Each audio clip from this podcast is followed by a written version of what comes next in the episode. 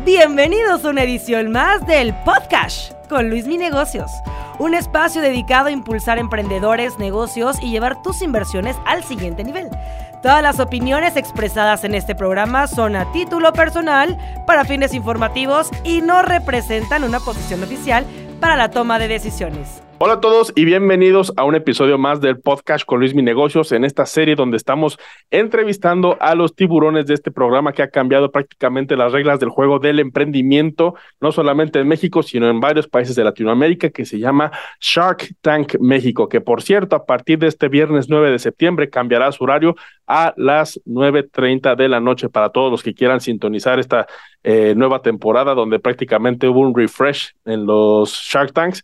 Em, pues con, todo gusto. Ya de hoy tengo el placer de eh, tener aquí en el podcast a eh, Don Braulio Arzuaga. Eh, Braulio, pues ya no es de los nuevos, él ya estaba en una temporada pasada Em, compartió escena con Arturo Elías, con Marcos Dantos. Ahorita nos va a contar un poco más de la experiencia en el tanque. Para quienes no lo conozcan, Braulio es eh, CEO de Grupo Presidente en, México, es uno de los principales eh, grupos hoteleros de todo el país. Eh, ya nos contará un poco ahí el, el tema de, de, su experiencia. Tiene más de 20 años de experiencia en el sector hotelero. También es presidente de, del Consejo Nacional Empresarial Turístico. El, el, el, cual preside y también es eh, parte del consejo directivo de Grupo Gigante, uno de los grupos pues que conocemos prácticamente todos los mexicanos que nacimos antes de, de 1990 por ahí, que las famosísimas tiendas gigante, ya después el grupo evolucionó en el sector restaurantero y muchos sectores más. Así que pues para no hacer tanta introducción, eh, quiero darle la bienvenida a Braulio y que pues él nos cuente de viva voz. ¿Cómo estás, Braulio? Bien, muchas gracias por la invitación. Aquí la va muy contento de poder participar contigo. El gusto es todo mío, Braulio. Bueno, la pregunta número uno que le hago a todos los invitados del podcast es, ¿quién es Braulio? Pues mira, Braulio es, eh, digamos que empecé mi carrera bien joven. Eh, mi papá eh, lo que me hizo fue eh, empujarme a trabajar desde que estaba yo en, el primer semestre de, la universidad. Y la verdad es que eso me ayudó mucho porque me formó eh, desde temprana edad, ¿no? Entonces, eh, la verdad le agradezco. En un principio no había entendido yo, no entendía el por qué mi papá me aventaba tan temprano a, pues, digamos, al ruedo y al final de cuentas lo, agradezco. ¿Y, qué ha pasado desde que yo entré eh, o tuve mi primer emprendimiento hasta que hoy que soy el director de, Grupo Presidente? Pues he pasado por bancos eh, y para formarme, he pasado por el retail, he pasado por restaurantes, por hospitalidad y al final de cuentas, insisto, estoy aquí en una compañía eh, que está en crecimiento fuera de que tuvimos dos años bien complicados con la pandemia, ¿no? Eso por la parte laboral, por la otra parte ya digamos más personal, eh, pues soy un, siento yo un padre de familia presente. Eh, para mí en, la familia, la verdad, lo digo así, es, es todo. Eh, y todo lo que yo hago es para poner ese ejemplo que mi papá me, me puso a mis hijos, ¿no? tengo tres hijos, dos de ellos ya viven fuera de México porque pues están estudiando y se están preparando para, para este mundo que cada día se pone más complejo y el otro sí está por acá y al final de cuentas, pues te digo, gran parte de, lo que yo hago y cómo lo hago es por, por la familia. Concuerdo mucho en eso. Creo que la, familia debe tener siempre un peso importante en los negocios y sobre todo es una, es una balanza muy, muy importante al momento de eh, manejar las operaciones diarias de, de cualquier negocio o emprendimiento. Pero platícame de, esos primeros emprendimientos que tú hiciste cuando eras em, chavo, pequeño. ¿Dónde, ¿Dónde salió esta, esta chispa de emprendedor que, que pues tienes? Y cómo, y cómo fuiste avanzando en este camino? Mira, la realidad es que el, ecosistema de emprendimiento en México y en esa época, yo, yo, estoy por cumplir 50 años, de hecho los cumplo en 13 días. Felicidades de una vez. Y no, estoy un poco traumado, estoy un poco traumado de cumplir los 50 años, pero bueno. un, pachangón, un, pachangón, eso sí. Eso seguro, eso medio siglo. y, y, ya lo estoy organizando. Bueno, más bien ya está organizado. Pero mira, la, realidad es que no existía, era, eran otros tiempos, ¿no? O sea, estás hablando, déjame decirlo así, veintipico años para atrás, eh, cuando tú ya empiezas a salir con muchas ganas de hacer cosas, ¿no? Este, 30 años ya casi. Entonces, al final de cuentas, eh, lo que yo hice fue formar una empresa que me ayudó mi papá eh, una empresa de, retail y, una comercializadora, que era como que lo que se requería en esos momentos, ¿no? Entonces, pues al final empezamos con eso y la verdad es que me fue bien, pero me di cuenta, y eso te juro por Dios que digo, qué bueno que me di cuenta eh, a esa temprana edad, que para que yo pudiera ser jefe debía tener un jefe. Claro. Entonces, no renuncié, lo seguí eh, teniendo eso. Eh, puse una persona que lo llevara y toqué la puerta al mundo corporativo, porque pues al final yo era jefe sin que nunca había tenido jefe y no sabía cómo poder liderar a, personas si nunca había tenido yo alguien arriba, digamos, ¿no? Entonces, toqué el mundo corporativo, entré a la banca, que la verdad es que a mí no me gustaba esa industria y nunca me ha gustado, pero pasé tres años de mi vida en la banca y creo yo también que fue algo interesantísimo porque me formó muy bien. Y de ahí lo, dejo, ¿no? Para irme a la maestría. Me hice una maestría en Estados Unidos y ya cuando regresé, regresé a Grupo Gigante que ahí trabajé durante mucho tiempo. Pero pues así empecé, ¿no? Empecé con un emprendimiento que, que, yo puedo decir que me fue bien. En algunos otros, porque abrí paralelos, me fue bastante mal. Eh, yo siempre lo he dicho que cuando de repente tienes esos 18, 20, 25 años y no estás entendiendo eh, bien el negocio y de repente lo tienes que cerrar, crees que es un fracaso y la verdad es que no. La verdad es que eso te forma muchísimo, ¿no? Entonces, a mí me encanta porque hoy me he formado con eh, eh, emprendimientos y negocios que fueron positivos y emprendimientos y negocios que quebré, ¿no? Y quebré varios y la verdad es que eso me sirvió mucho. Sí, es casi imposible pegarle a la primera. Abrazos muy extrañas excepciones, pero sí, definitivamente, muchas veces el mismo emprendimiento, pues es un tema de ir y experimentar a la marcha, ¿no? Por más libros y cursos y conferencias que podamos asistir, creo que la mejor escuela es cuando tú ya lo llevas al campo real. Y hablando de campo real, quiero que me cuentes un poco de esto, eh, eh, Braulio. Tú me comentaste que tu papá en su momento te aventó al ruedo en el tema de los negocios.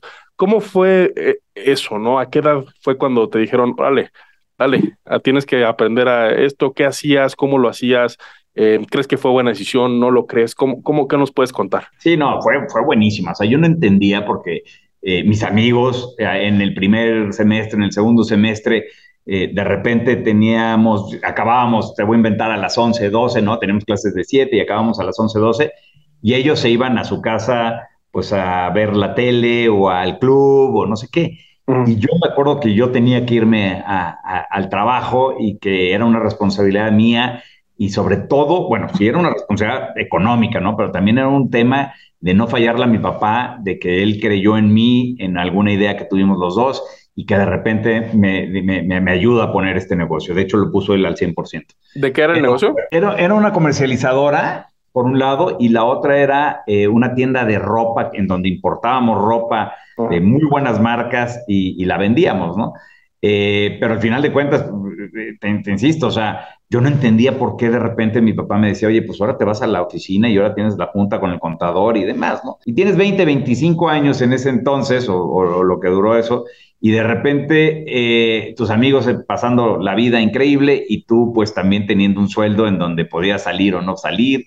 O sea, hay muchísimas cosas alrededor que en ese entonces no entiendes y dices, oye, es una ayuda o mi papá me está fregando, o mi papá me está, o sea, no entiendes.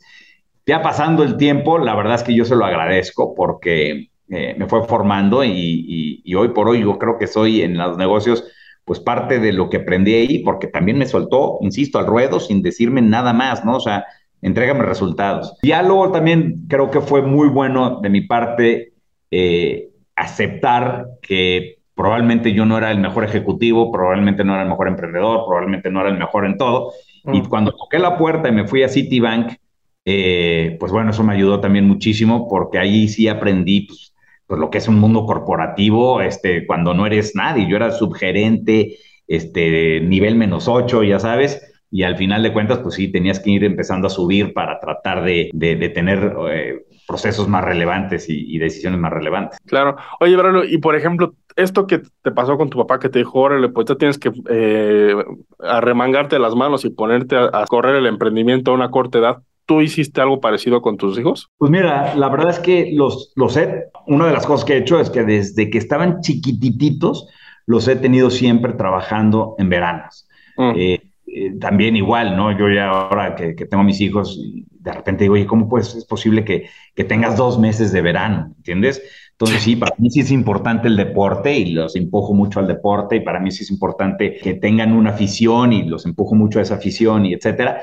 Pero también creo que es importante que se vayan formando después que no tienes dos meses y sales 15 nada más de vacaciones, pues bueno, también los he traído, ¿no? Por decirte, mi hijo estuvo este, este verano trabajando un mes y me ayudó a conceptualizar junto con la gente de aquí del Grupo Presidente la marca de glamping que vamos a lanzar en, en breve. Y, y, así también, ¿eh? Lo lancé. Fue, es, esa, esa marca de glamping fue la, la de Shark Tank, la que, en la que te asociaste.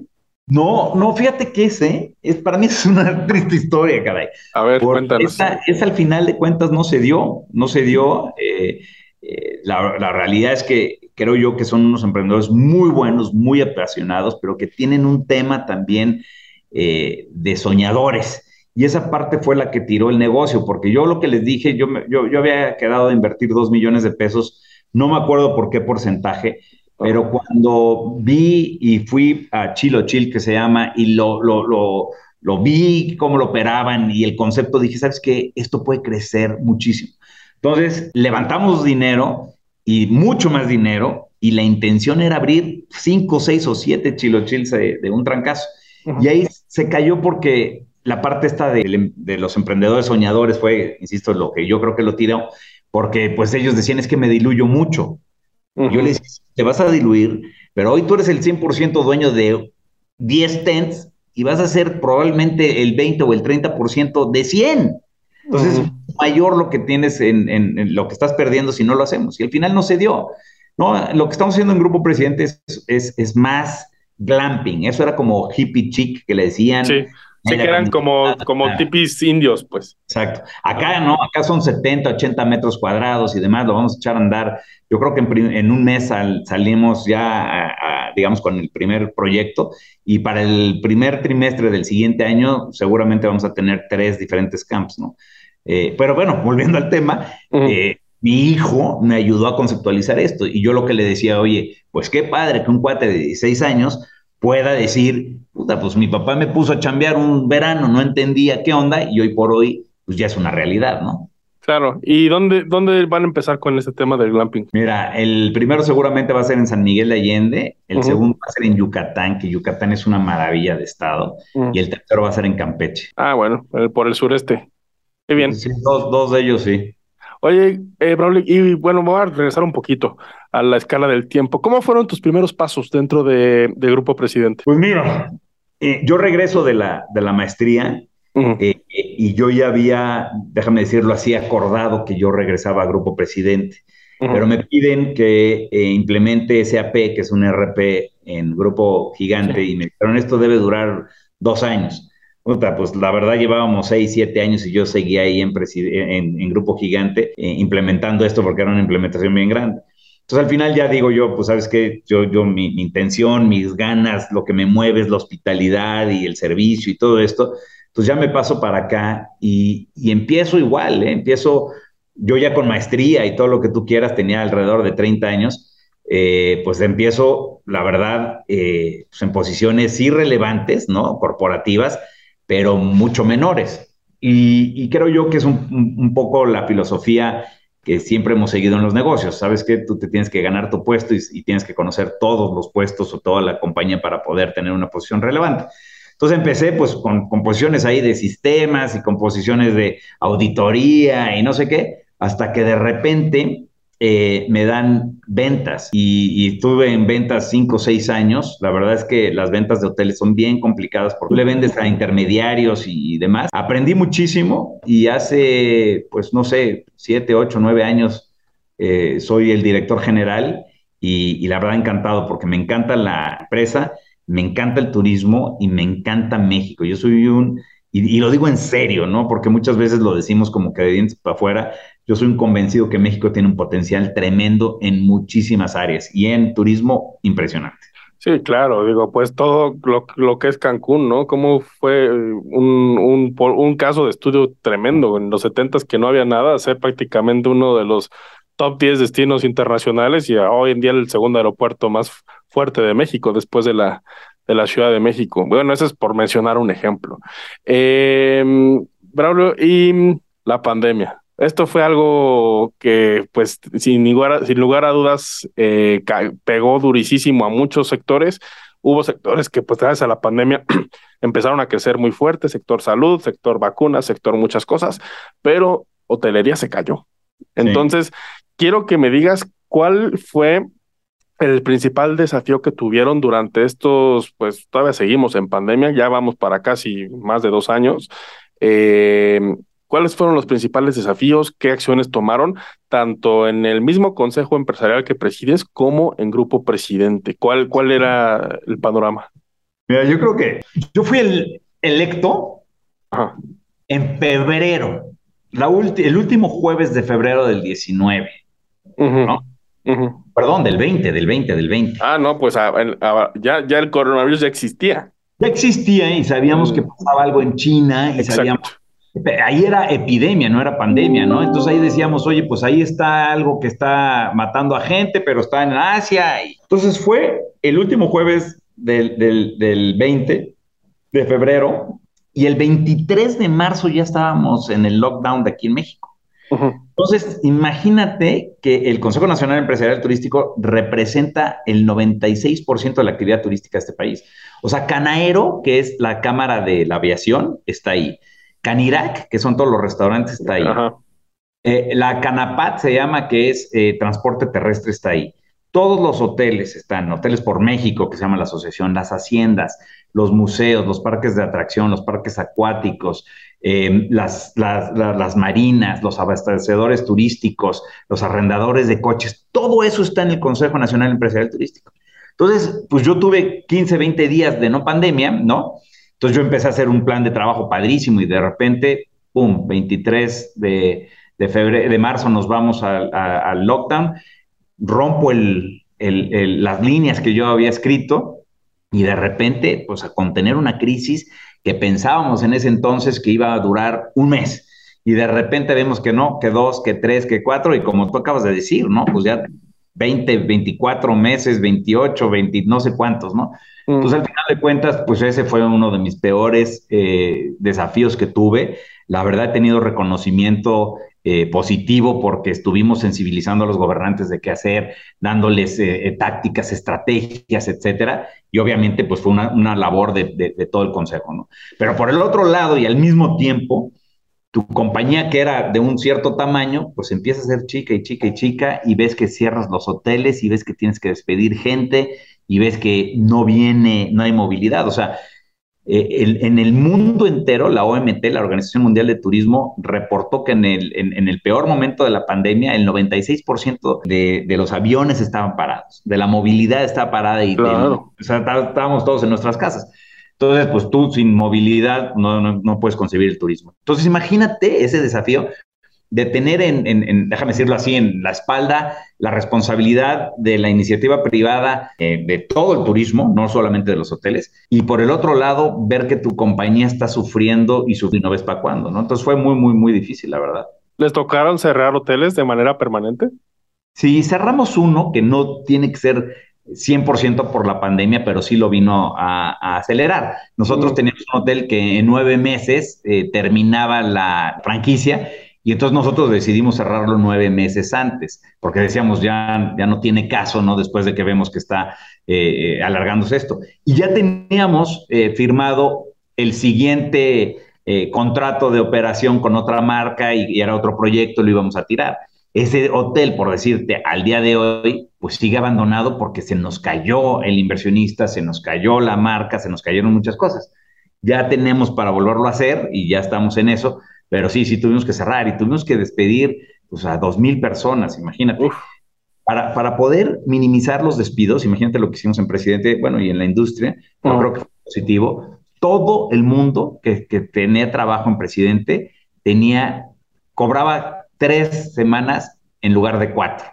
O sea, propusimos hacer días solidarios en donde les dijimos a toda la, estructura, oigan, para que no corramos a tanta gente, vamos a cobrar nada más el 75% de nuestro sueldo y así podemos salvar a varios más. Entonces fue, fue durísimo, ¿no? Fue durísimo tener eh, el, digamos, la responsabilidad de, la industria en la espalda, la responsabilidad de muchísimas familias en la, en la espalda también, ¿no? De, de, las gentes que trabajan aquí en Presidente. Pero mira, gracias a Dios ya estamos saliendo y gracias a Dios, sí, por supuesto que sí existe la pandemia, pero, pero se está recuperando. ¿Financieramente tuvieron que recurrir a mecanismos de deuda para sobrevivir? No, deuda no, pero ya la teníamos contraída, pero imagínate lo que hicimos. Tenemos un hotel eh, en, en Monterrey eh, que las líneas de crédito las, eh, estaba en construcción, está en construcción, pero las líneas de crédito las jalamos y en vez de utilizarlas para poder hacer el hotel, lo que hicimos fue para poder vivir, porque pues, sabes, el gobierno no nos dio ningún tax break, no nos dio ninguna ayuda, entonces pues tú tenías que pagar tus impuestos, tú tienes que pagar todo, la luz, agua, combustible. El turismo y sobre todo la hotelería es hipersensible a cualquier premisa, ¿no? Cuando no tienes eh, ocupación y no tienes tarifa, pues imagínate cómo se convierte esto. Y sobre todo que había muchos gastos que no te los quitabas, ¿no? O sea, y, luego empezó a subir la luz, y entonces agua, luz, combustible y nómina, fue, fue, fue cosas que tenías que pagar a pesar de que estabas con una ocupación mínima. ¿Y, y los bancos, por, por ejemplo, esa deuda que tuvieron, tuvieron posibilidad de renegociar algo? Sí, todo el mundo pateamos la deuda, ¿no? Yo creo que los bancos y el sistema financiero, eh, no solamente en esta industria, sino en, yo te diría que en todo el mundo, ¿no? Pero de lo que nos tocó ver, eh, eh, fueron muy receptivos de lo que estaba pasando. O sea, ¿quién iba a pensar lo que pasó? O sea, que esta pandemia iba a durar, déjame decir, dos años. Puta, nadie pensó en esto en el mundo, ¿no? Entonces, pues muchas industrias se tuvieron que reinventar y hoy por hoy se está reinventando la industria y cómo, cómo viajan eh, los viajeros nuevos también se está reinventando y lo que están esperando y las experiencias y demás, ¿no? O sea, también yo creo que hay que sacarle lo positivo a, este relajo que se organiza. Sí, tú lo mencionaste al principio, ¿no? Creo que, por ejemplo, el glamping es algo que, pues está de alguna manera siendo eh, consecuencia de todo esto que vivimos, ¿no? El hecho de que haya experiencia al aire libre, donde haya de alguna manera el no contacto, porque pues no sé, o sea, en este mundo cada vez tan, tan más interconectado, creo que espero, espero que se me haga la boca chicharrón, pero el tema de pandemias, de, em, no sé, que las viruelas nuevas y que esas cosas pues pueden representar potenciales amenazas para la industria. ¿Qué has visto tú, por ejemplo, en el sector, cómo se han reinventado en general eh, la hotelería a raíz del, del, COVID? Mira, déjame, eh, déjame echarte un rollo rápido. Gran parte de, lo que nosotros vivimos, yo soy generación X, fue lo que las bases del baby boomer dejó, ¿no? O sea, el baby boomer creó eh, este mundo después saliendo de las guerras y demás, y se creó ahí mucha riqueza y etcétera. Después viene la generación X, ¿no? Que son los que, digamos, somos hijos de, los baby boomers en donde nos tocó, pues, la, la visión que ellos tenían. Hoy por hoy, eso ya no existe, o sea, eh, el poder de compra de los centennials y de los millennials es mucho mayor. Los, eh, baby boomers eh, están muriendo, ¿no? y hoy por hoy, la gran parte de la gente que está gastando y de la forma que está gastando, lo está dictando los millennials y los centennials. Entonces, te platico esto porque estas tendencias las están marcando ellos, ¿no? O sea, yo que tengo hijos centennials, pues veo cómo quieren viajar, veo cómo quieren consumir, veo cómo quieren vivir y es muy diferente a como yo quería vivir. Eh, y te doy un ejemplo. Yo a los 18 años, que era cuando ya tenía la posibilidad de tener mi licencia, lo primero que quería tener era mi coche. Hoy mis hijos que tienen 18 o, arriba, les vale gorro el coche. Están pero encantados de la vida con una patineta de estas eh, eléctricas o están encantados de la vida con estos Ubers etcétera, ¿no? Entonces, ¿por qué te platico esto? Porque no solamente la pandemia vino a cambiar, sino que vino, yo creo que a acelerar lo que ya los centennials y los millennials consumían y el cómo lo consumían, ¿no? Y ahora también hay una nueva, ¿no? Que es eh, los alfa, ¿no? Los alfa son eh, todos ellos que, que, que, del 10, 2010 al 2024 nazcan, pues imagínate cómo están marcados o cómo están marcados esa, esa, esa generación. Entonces, ¿qué te quiero decir? Que sí, por supuesto, la, pandemia aceleró patrones de consumo diferentes, pero yo creo que los que están marcando el rumbo de la vida son los centennials y los millennials. Sí, porque digo, creo que es una generación que económicamente ha sido muy castigada, entonces ya las prioridades cambian, ¿no? Ya no es comprar la casa o el coche al principio, sino viajar, ¿no? Eso de que a los 20, 30 tienes que viajar, pues sí, definitivamente se tienen que adaptar a los nuevos tiempos eh, pues tanto eh, eh, empresarios hoteleros como todos los que se dedican al sector turístico, ¿no? Nosotros nos estamos adecuando, ¿eh? O sea, no digo presidente, nosotros, las compañías están adecuando a cómo, a cómo viven. Por decirte, hay una, hay una, un, reporte que leí que dice que todos estos millennials, más bien centennials, que no están dispuestos a gastar, a, perdón, a tener un menor sueldo si ellos pueden trabajar en home office, si ellos pueden trabajar eh, remotos como los nómadas digitales, ¿no? Que, que ya están trabajando en la playa, pero basados aquí en la Ciudad de México. Entonces, pues mira, no nada más están marcando el rumbo de, de, cómo se viaja, sino cómo se vive.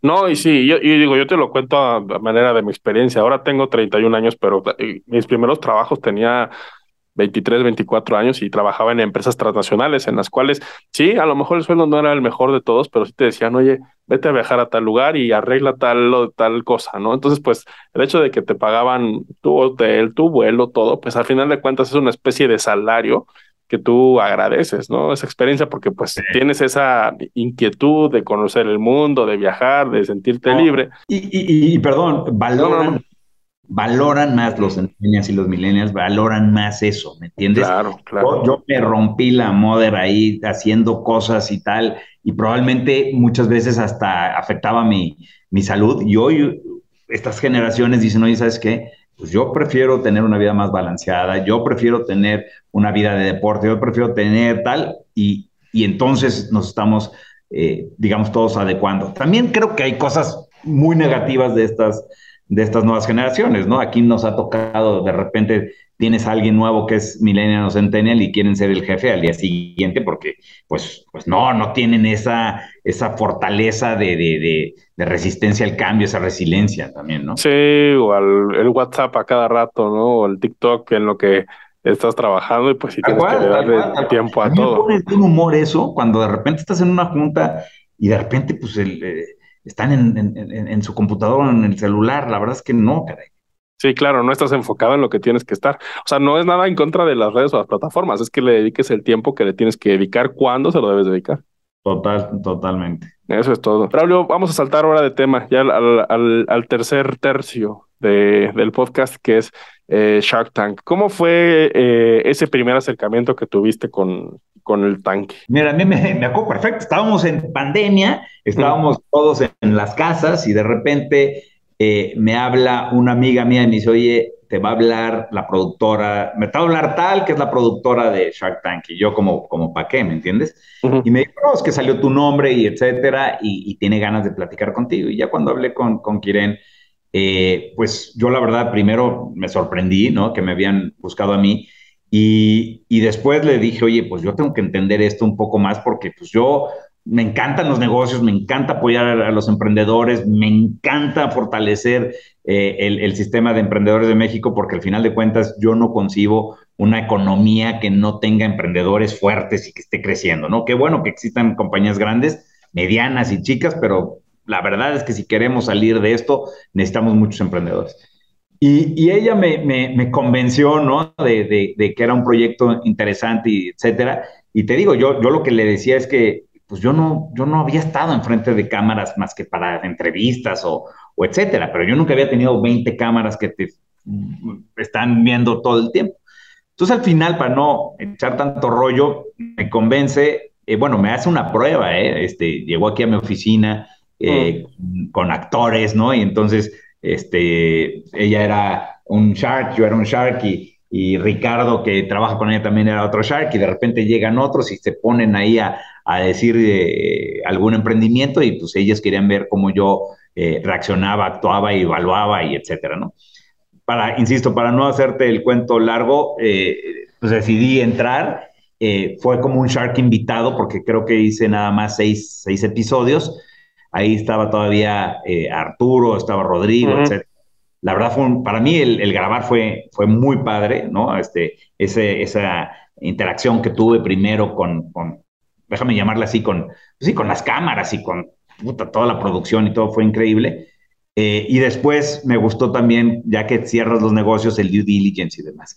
Ahora me tocó estar pues, prácticamente toda la temporada en, en esta, ¿no? En la séptima. Y digo prácticamente porque yo tuve dos, dos eh, viajes que no pude mover mientras que se, eh, se grababa. Y pues estoy en, en, prácticamente toda la temporada. Y la verdad, pues muy contento. Primero muy contento en, en que se hayan fijado en mí y, y que me hayan pedido que, que, que, repita. Algo bien habré hecho. Y la verdad, te juro que sí es uno de los temas que sí es un compromiso mío de, de con la gente que estoy estar presente.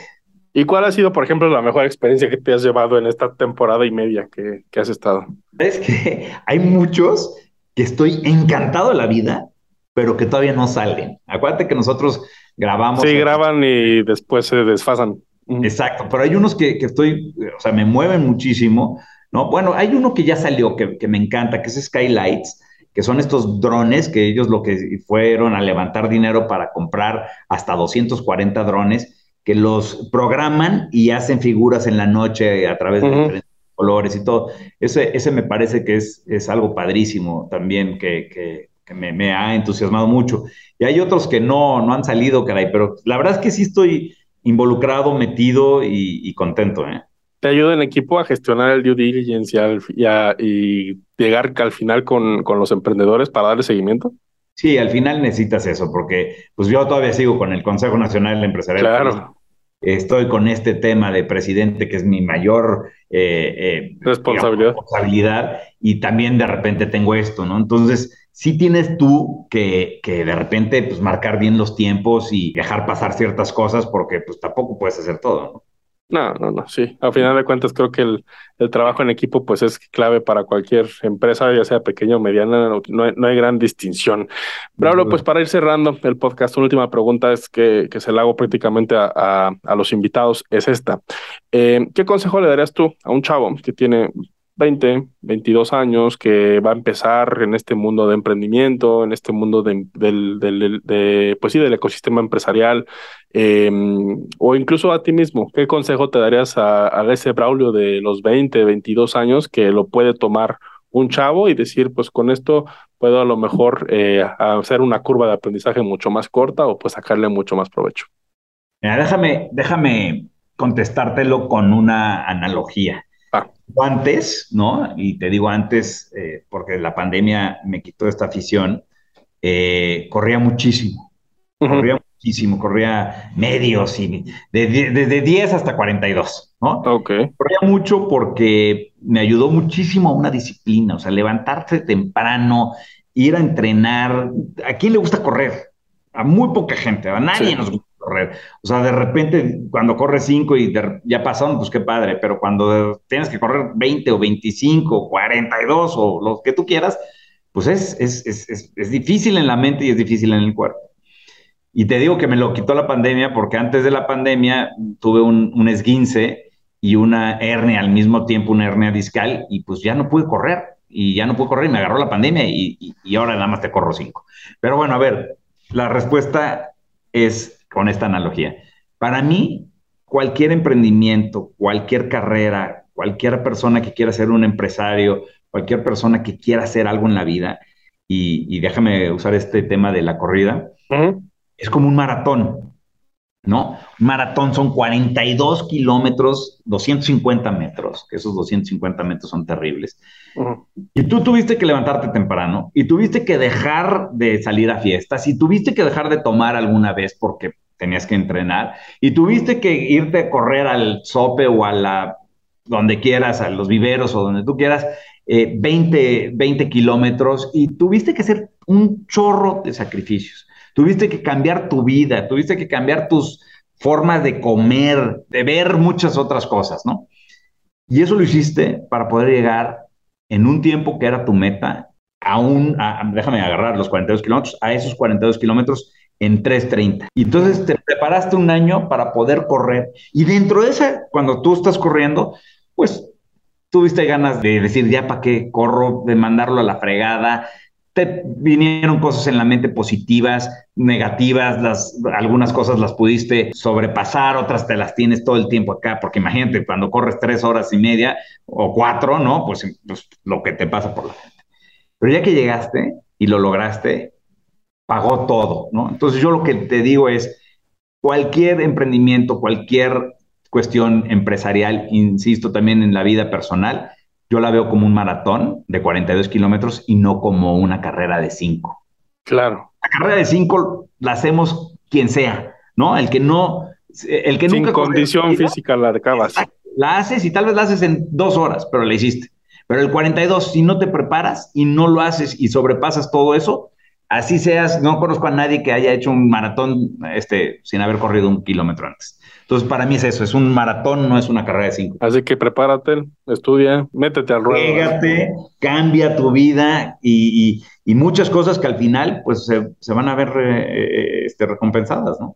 Claro, buenísimo el episodio. Muchas gracias, Bruno. Por una pregunta más, ¿cómo podemos contactarte en redes sociales? La que soy más activo eh, es en, Instagram, es arroba Braulio Arzuaga L y Arzuaga es con S. Entonces, arroba Braulio Arzuaga L, eh, ahí soy bastante activo. Fíjate, tengo una afición por, por, por, la cocina, ahí tengo un chorro de recetas y cocino y demás. ¿En serio?